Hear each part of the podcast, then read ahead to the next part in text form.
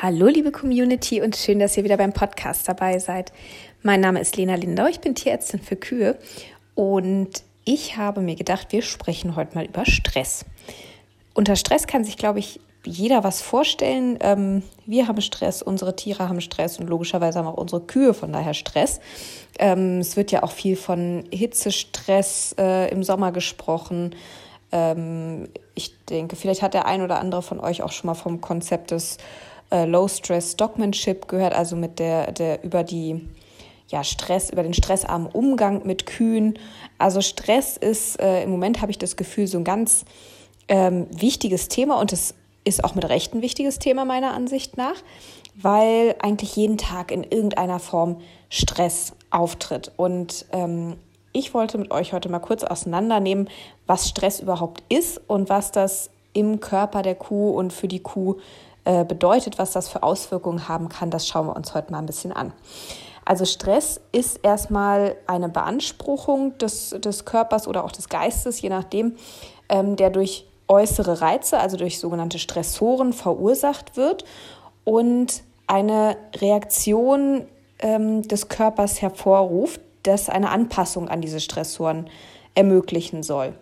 Ne, damit eben der Körper oder die Psyche, wie auch immer jetzt dieser Stress eben in welcher Form dieser Stress auch mal auftritt oder wahrgenommen wird, dass eben ähm, der Mensch oder das Tier, je nachdem wer gerade Stress hat, eben mit diesem Stressor umgehen kann, den vielleicht sogar ähm, ausschalten kann, sich davon entfernen kann, wie auch immer. Und Stress an sich ist erstmal gar nichts Schlechtes. Stress ist eine lebenswichtige Reaktion. Das ähm, ist auch eine ganz, ganz uralte Reaktion eigentlich. Und ähm, rührt daher, dass also Stress an sich löst das sogenannte Fight-and-Flight-Syndrom aus, also äh, stellt den Körper eben auf Kampf oder Flucht ein. Das ist eben, wie gesagt, gerade bei den Fluchttieren wie den Kühen zum Beispiel äh, ein ganz, ganz wichtiger Mechanismus, ähm, weil er ihnen natürlich in der freien Wildbahn ermöglicht, kurzzeitig sehr, sehr äh, hohe Leistungen zu vollbringen, gerade in Gefahrensituationen. Das ist eigentlich die Funktion von Stress, auf eine Gefahr zu reagieren. Ja, also da ist dann eben, da sind dann die Stressoren klassischerweise entweder Raubtiere, die eine Lebensgefahr darstellen oder irgendwelche Kontrahenten jetzt bei Rangkämpfen oder ähnlichem, die irgendwie stunk machen. Oder auch bei, bei Kühen zum Beispiel, wenn das Kalb irgendwie in Gefahr ist, ne, dass sie das Kalb verteidigen. Solche Gelegenheiten, das ist eigentlich ursprünglich mal das, wozu Stress eigentlich da ist. Und die wichtigsten Stresshormone, also die, die Anpassungen im Körper werden durch Hormone gesteuert. Und das sind einmal ganz klassisch die Katecholamine, äh, die sogenannten, besser bekannt wahrscheinlich unter zum Beispiel Dopamin, Adrenalin, Noradrenalin. Die machen eine sehr schnelle, kurzfristige Anpassung und auf eine, wenn diese, wenn diese Stressoren eher eine etwas längere Zeit einwirken, dann kommt, äh, dann kommen noch die sogenannten Glukokortikoide dazu. Dazu gehört zum Beispiel das Cortisol. Das ist so das bekannteste und auch eigentlich von diesen das Wichtigste, was eigentlich auch fast jeder kennt.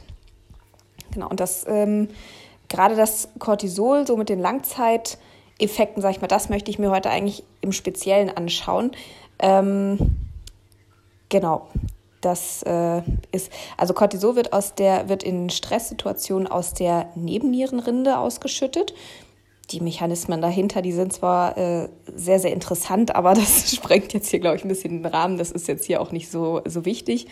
Ähm, und ähm, dieses, dieses Cortisol, das sorgt jetzt im Körper ähm, für eine katabole Stoffwechsellage. Also eigentlich eine, ne, es gibt ja katabole und anabole Stoffwechsellagen.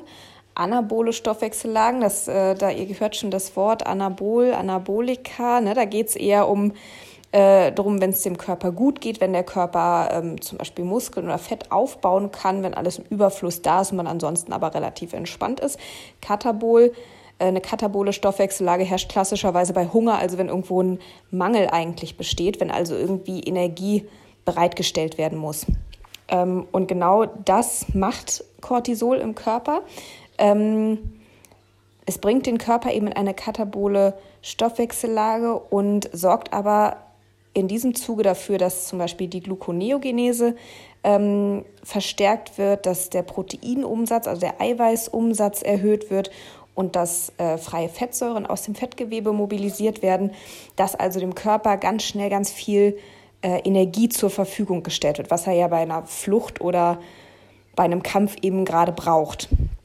Ähm, genauso passiert es, dass eben die, der Blutdruck erhöht wird, die Herzfrequenz steigert sich, die allgemeine Muskelspannung wird erhöht. Ne? Also man wird in so eine in so einen Spannungszustand allgemein versetzt. Ne? Das ist auch das muss nichts Schlechtes sein. Es gibt auch ähm, gibt auch an sich zwei verschiedene Formen von Stress. Also es gibt den Eustress, das ist eher so ein positiver Stress, wo eben diese ganzen Sachen passieren, ne, dass also Energie bereitgestellt wird, der Körper in so eine Anspannung versetzt wird, was dem Körper aber nicht schadet.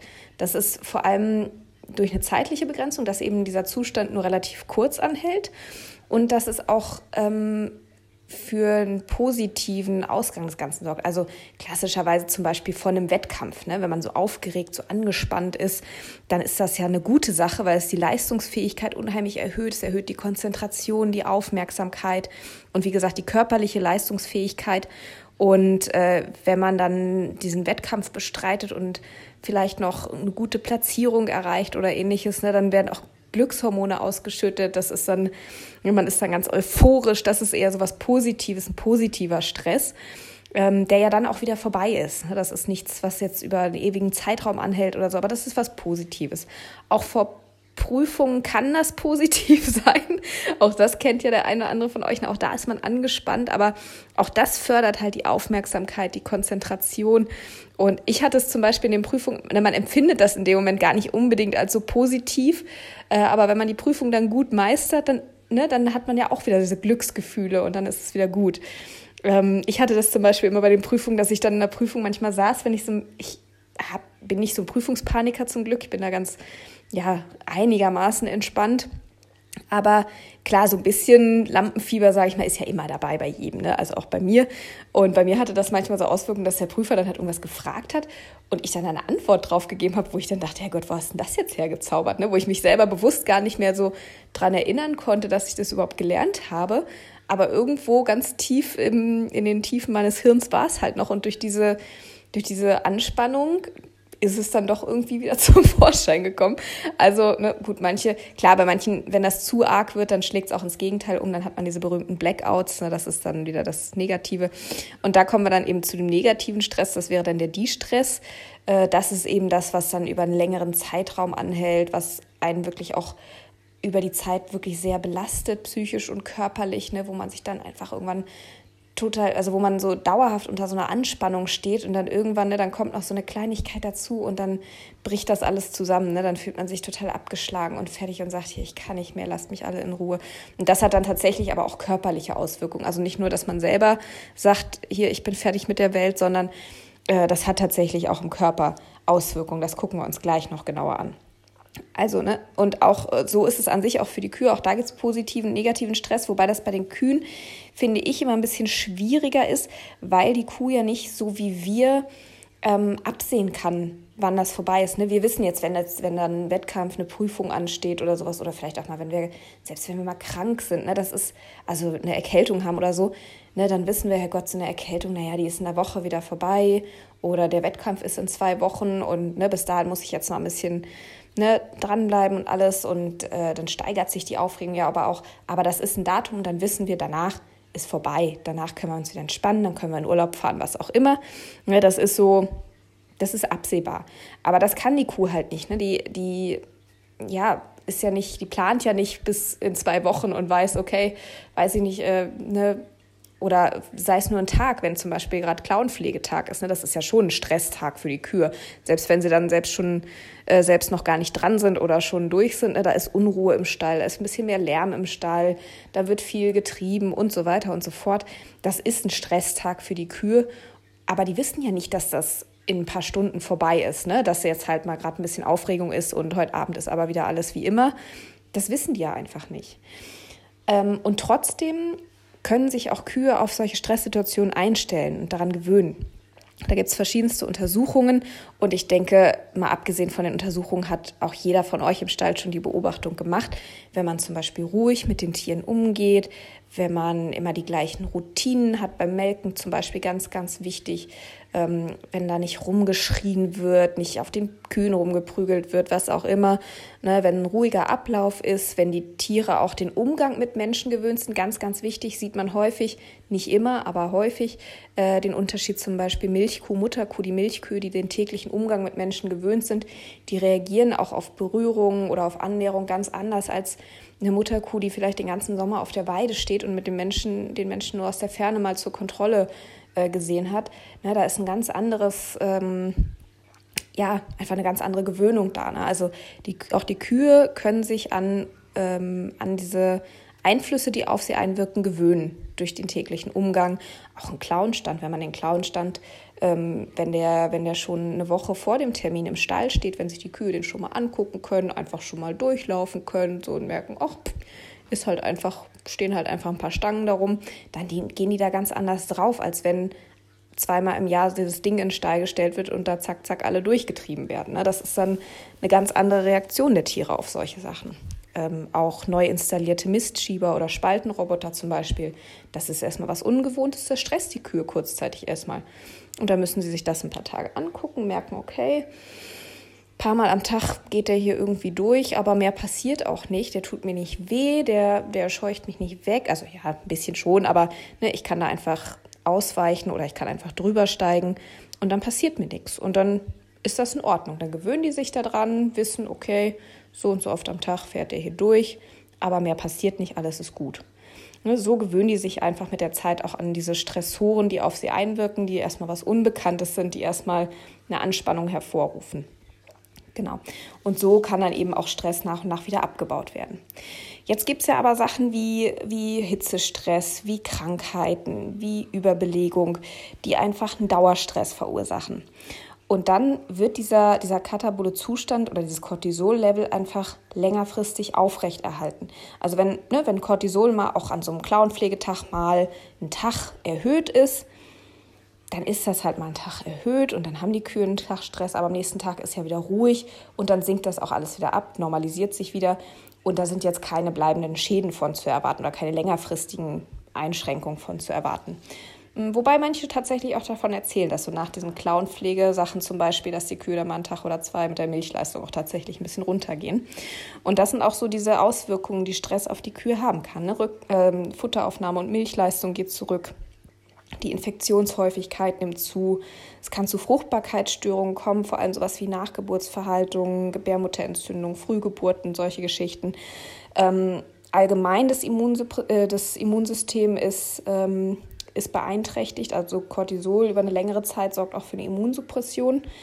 Ähm, Cortisol über längere Zeit sorgt zum Beispiel auch für, ein, äh, für eine verminderte Aufnahme von Kalzium aus dem Darm zum Beispiel, kann dann durch diese erhöhte Fettmobilisation auf Dauer auch Leberschäden verursachen ähm, und so weiter und so fort. Also das ist ähm, auf lange Sicht gesehen tatsächlich einfach schädlich für den Organismus. Und ähm, was vielleicht mal, um mal ein paar konkrete Sachen zu nennen, was zum Beispiel ganz interessant ist, Cortisol ist zum Beispiel ein ganz, ganz wichtiges Hormon zur Geburtseinleitung. Also ein paar Tage vor der Geburt fängt das an, dass, das, ähm, dass der Cortisolspiegel im Fetus, also im ungeborenen Kalb, sich erhöht und damit für, ähm, für einen Anstieg von Östrogen und Prostaglandin sorgt. Prostaglandin kennt ihr zum Spritzen, das ist das Hormon, was den Gelbkörper auflöst. Und ähm, außerdem sorgt diese Cortisolausschüttung auch noch dafür, dass Progesteron, also das trächtigkeitserhaltende Hormon, das Gelbkörperhormon, dass das runtergefahren wird. Und das leitet dann so über ein paar Tage die Geburt letzten Endes ein. Und man kann Cortisol ja auch zum Beispiel spritzen, um eine Geburt einzuleiten. Ne? Wenn zum Beispiel ähm, der Termin, ne, wenn die Kuh übertragen hat, zum Beispiel, dass, äh, dass die Trächtigkeitsdauer verlängert ist oder ähnliches, bei, ähm, bei sehr äh, früh gedeckten Jungrindern, wenn die versehentlich zu früh gedeckt wurden, solche Geschichten. Ne, dann wird Cortisol ja häufig auch dazu gespritzt, um äh, die Geburt einzuleiten. Und das hingegen, das klappt auch. Also auch das mit dem, dass, äh, dass dann die dass dann Östrogen und, und Prostaglandin hochgefahren wird, Progesteron runtergefahren wird, dass der Gelbkörper sich auflöst. Das funktioniert. Das ist kein Problem. Aber, und da ist tatsächlich der Mechanismus noch nicht ganz bekannt, in 60 bis tatsächlich 100 Prozent der Fälle bei, ähm, je nachdem, welche Studie man guckt, bei Geburtseinleitung mit Cortison ähm, bleibt die Nachgeburt drauf. Und wie gesagt, da ist jetzt der Mechanismus noch nicht ganz geklärt, ob dann einfach die Reifung der, der Plazenta noch nicht ganz abgeschlossen ist oder ob das tatsächlich einfach mh, mm, ja nicht quasi nicht das gleiche ist, wenn man das Cortison der Kuh spritzt oder ob das vom Kalb ausgeschüttet wird. Ähm, da gab es auch Versuche tatsächlich bei Schafen mal, dass das auch beim den, den oder das, hm, wie soll man sagen, die äh, gesamte Hormonausschüttung im Schaf anders war, wenn Cortison dem Schaf gespritzt wurde oder wenn es über den Embryo freigesetzt wurde oder über das, über das Lamm freigesetzt wurde. Das hat tatsächlich im Hormonstatus vom Schaf, im Gesamthormonstatus einen Unterschied gemacht. Also auch da kann es sein, dass da eben dann ein Ungleichgewicht irgendwie entsteht im Hormonstatus der Kuh, dass eben dann sich die Nachgeburt nicht löst. Also bei Geburtseinleitungen bleibt dann einfach sehr, sehr häufig die Nachgeburt hängen. Warum genau, wie gesagt, das ist noch ja, Gegenstand von Untersuchungen, aber es ist so, Geburteinleitung klappt damit sehr gut, aber das mit der Nachgeburt nicht so richtig.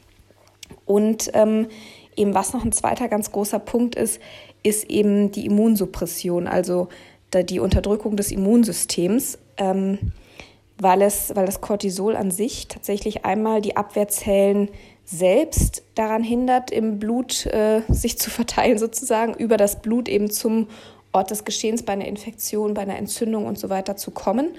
Ähm, dass sie also einfach, wenn jetzt zum Beispiel Nachgeburt hängen bleibt und es droht eine Gebärmutterentzündung, ähm, wenn, wenn dann übermäßig viel Stress vorhanden ist und dadurch übermäßig viel Cortisol vorhanden ist, dann hindert Cortisol die Abwehrzellen tatsächlich daran, übers Blut dorthin zu kommen.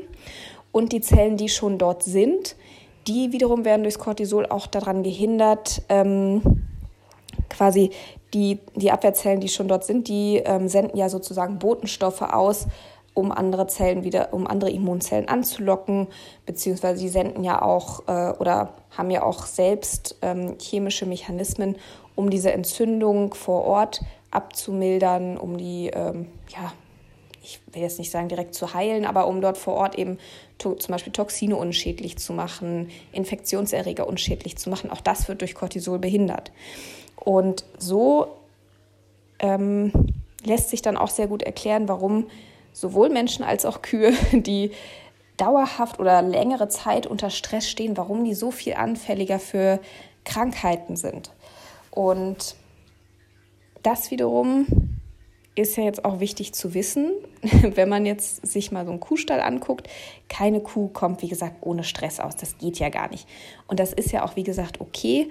Und ähm, bei kurzzeitigem Stress oder auch wenn man, wenn man als Medikament Cortison einsetzt, ähm, wenn man das einmal macht, dann hat das keine schädlichen Auswirkungen großartig. Das kann sein, dass da mal einen Tag die Milchleistung ein bisschen runtergeht oder so. Ähm, aber das hat jetzt keine schädlichen Auswirkungen auf die Kuh dauerhaft. Ähm, sondern Moment, jetzt muss ich mich selber ein bisschen ordnen, dass ich mich hier nicht total verrenne in meinem Stress-Thema. Äh, also wie, wie rum fangen wir denn an? Ähm, wenn wir jetzt mal eine Ketose zum Beispiel nehmen. Eine Ketose an sich bedeutet für die Kuh äh, sowieso auch erstmal Stress. Eine Ketose macht anfälliger für Erkrankungen und so weiter. Aber auch da gebe ich zum Beispiel einmalig Cortison in Form von einer Spritze dazu, ähm, weil es eben diese Sachen macht, wie dass es eben äh, kurzfristig Glucose bereitstellt, dass es kurzfristig ähm, den Proteinumsatz erhöht und so weiter, um der Kuh eben diese Energie kurzfristig zur Verfügung zu stellen, damit diese ganze Situation entschärft wird. Klar, auf, wenn ich das jetzt länger geben würde, dann würde es genau ins Gegenteil umschlagen. Ne? Äh, dann würde eben zu viel Fett auch zum Beispiel wieder freigesetzt werden, was die Leber dann wieder zusätzlich belastet. Genau das wollen wir ja in dem Falle unterbrechen, indem wir eben äh, durch diese Cortisongabe Glucose bereitstellen, sodass dass dieses Gleichgewicht wiederhergestellt werden kann. Ne? Und wenn man das einmal macht, dann funktioniert das auch wunderbar. Wie gesagt, bloß wenn ich es jetzt über eine Woche zum Beispiel machen würde, dann würde das wieder ins Gegenteil umschlagen. Also es ist immer auch einfach wirklich ähm, eine Sache der zeitlichen Begrenzung, welche Auswirkungen das dann letzten Endes ähm, auf die Kuh hat. Ja, genauso ähm, hatte ich ja vorhin schon mal gesagt, hat das auch auf den Kalziumhaushalt zum Beispiel Auswirkungen. Wenn ich der Kuh jetzt einmal, weil sie, ja, weil sie zum Beispiel gerade irgendwo auch im Körper eine Entzündung hat oder ne, aus welchem Grund auch immer oder weil sie so langsam in die Ketose geht, einmal Cortison gebe, dann verursache ich damit nicht unbedingt ein Milchfieber, es sei denn, die Kuh ist vielleicht sowieso schon so einem subklinischen Milchfieber, das kann sein. Aber wenn ich jetzt über einen längeren Zeitraum in der Laktation das auch gebe, vor allem in der frühen Laktation, ne, wenn die Milchleistung gerade sehr hoch ist und die äh, Anpassungsmechanismen des Körpers vielleicht noch so im Aufbau sind äh, für den Kalziumhaushalt, wenn ich dann natürlich, sagen wir mal, die erste Woche nach der Geburt komplett Kal äh, Cortison durchgebe, dann kann das schon sein, dass ich die Kuh damit in Milchfieber reinbringe, ja, weil ich einfach die Aufnahme von Kalzium aus dem Darm damit zum Beispiel behindere. Also da äh, muss man einfach immer abwägen zwischen Kosten und Nutzen, wie lange man sowas dann tatsächlich fortführt. Aber in der Regel ist Cortison für mich ähm, ein ganz tolles Mittel, was ich gerne einsetze, aber eben auch wirklich einmalig. Und dann funktioniert das in der Regel bei gezielter Anwendung bei bestimmten Krankheitsbildern wie Ketose zum Beispiel sehr, sehr gut, meiner Ansicht nach. Und natürlich bei äh, allergischen Reaktionen oder auch bei, äh, bei Ödembildungen, ne, gerade bei den äh, bei den frisch abgekalbten, wenn die so ein massives Euterödem zum Beispiel haben, ähm, für sowas ist Cortisol halt ähm, super. Ne? Und wie gesagt, dann ist das ja auch eine zeitlich sehr begrenzte Anwendung und dann hat das auch keinen Schaden für die Kuh. So, was ist denn jetzt eigentlich, äh, was sorgt denn, achso, kurz eine Sache noch, seht ihr, jetzt komme ich schon wieder durcheinander hier. Ähm, was ich noch kurz ansprechen wollte, äh, ist Stress in, während der Trächtigkeit. Das ist auch eine ganz interessante Sache, das hat man auch sehr ausführlich mal untersucht, dass ähm, wenn die Kuh in verschiedenen Stadien, Stadien der Trächtigkeit ähm, Stress hat oder mehr, ich sag mal, wie soll ich sagen, wirklich ein erhöhtes Stresslevel hat über ein paar Tage, dass sich das tatsächlich auch auf das Kalb auswirkt. Und zwar in der Form, dass das Kalb dann auch selbst anfälliger für Stress wird. Und Kühe, die während der gesamten Trächtigkeit wirklich Ruhe hatten, entspannt waren, denen nichts weiter getan wurde, in Anführungszeichen, dass da auch die Kälber deutlich weniger anfällig für Stress waren. Also das hat äh, auch eine Auswirkung, von daher passt auf eure trächtigen Kühe auf. also ja, jetzt würde ich sagen, es ja immer, ne, gibt ja so die verschiedenen Stadien im, im Jahresverlauf einer Milchkuh, aber letzten Endes ist Stress zu keiner Zeit wirklich gut. Ne? Also während der Trächtigkeit kann es Auswirkungen aufs Kalb haben. Ähm, im, ja, kurz nach der Geburt. Die Geburt selber ist natürlich auch ein Stressor für die Kuh, aber ähm, ja, auch klar in, den, in, der, in dieser, äh, ja, in dieser relativ, naja, in dieser Frischmelkerphase quasi, sage ich mal, oder nehmen wir mal so die ersten 60 Tage, ne, in der Zeit sind die Kühe sowieso krankheitsanfällig, wenn da noch Stress dazukommt, ne, dann ist das auch wieder nicht gut.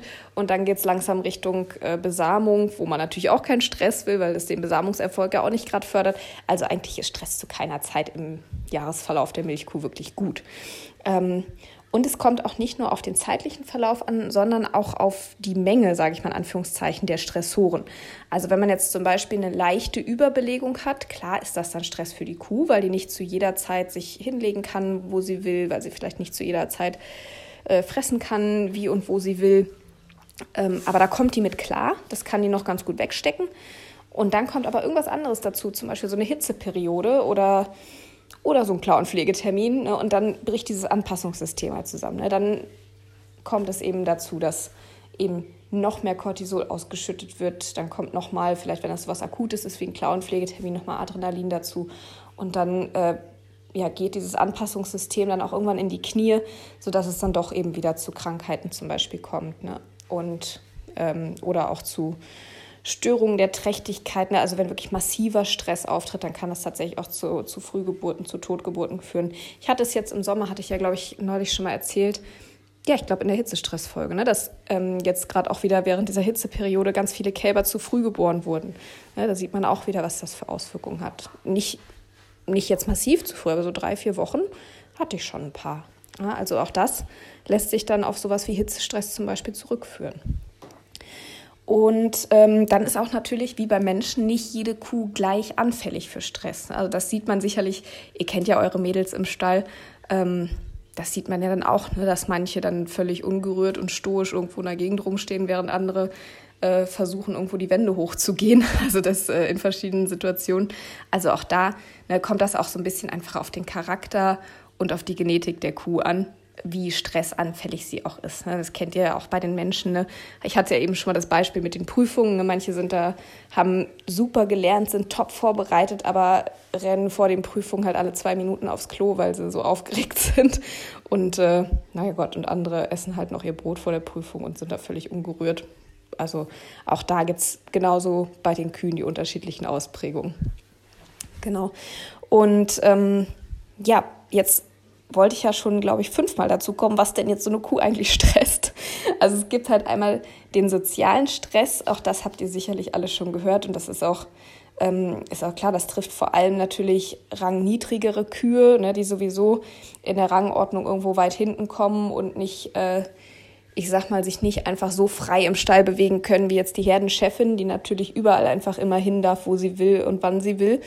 Ähm, aber die Rang, gerade die rangniedrigeren Tiere, ne, wenn die jetzt zum Fressen wollen, wenn die jetzt in eine Liegebox wollen, wenn die zur Tränke wollen und können dann nicht, das ist ein unglaublicher Stress. Also das haben auch Untersuchungen gezeigt, dass eben ähm, ein, ja, ich sag mal, ein, ein rationierter Zugang zu Futter zum Beispiel, dass das unfassbar viel Stress für so eine Kuh bedeutet, dass das ein ganz, ganz riesengroßer Stressor für so eine Kuh ist, viel mehr als jetzt sowas wie wie zum Beispiel der Klauenpflegetermin, der ohne Frage auch Stress ist für die Kuh oder, oder wenn der Tierarzt mit einer Spritze kommt oder untersuchen will, auch das ist Stress für die Kuh. Aber viel schlimmer ist sowas wie, ähm, wie die Kuh kommt zum Futtertisch und da ist kein Futter. Die Kuh möchte was trinken, aber weiß nicht, die Wasserleitung ist zu oder aus irgendwelchen Gründen funktioniert die Tränke nicht äh, und es kommt kein Wasser. Sowas, das bedeutet, also diese, diese quasi, wenn, wenn diese lebenswichtigen Ressourcen der Kuh fehlen, das ist der größte Stress, den man so einer Kuh antun kann. Deshalb sorgt immer für ausreichend Fressplätze, sorgt dafür, dass immer Futter auf dem Futtertisch ist. Ja, außer wenn ihr jetzt gerade einmal abgeschoben habt, um Neues zu füttern, okay, dann dürften da gerade die paar Minuten mal, darf da die paar Minuten mal Leerstand sein. Aber ansonsten muss über den ganzen Tag immer Futter zur freien Verfügung stehen. Wasser genauso, Wasser fast, fast noch ein Ticken wichtiger. Ähm, und Liegeboxen, ne? auch dass sich wirklich jede Kuh zu jeder Zeit hinlegen kann. Vielleicht kann eine rangniedrige Kuh dann nicht immer in ihre Lieblingsbox, aber sie kann in irgendeine Box, sie kann sich hinlegen.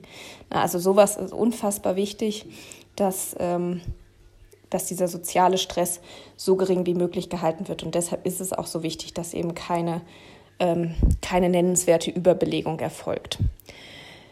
Genau, dann gibt es noch ähm, physiologischen Stress. Das ist sowas wie zum Beispiel ein Energiedefizit äh, nach, der, nach der Kalbung zum Beispiel. Das sind sowas wie Entzündungen, Infektionen, Schmerzen, ja, alles sowas, was irgendwie äh, auf den Körper direkt der Kuh sich auswirkt. Ähm, das verursacht Stress. Ja, das wisst ihr auch, wenn, wenn ähm, ja, oder kennt ihr ja von euch auch, ne, wenn äh, der Körper oder wenn ihr eine Erkältung habt, das ist natürlich ein anderer Stress als jetzt ein Prüfungsstress oder als ein Stress durch viel Arbeit oder so.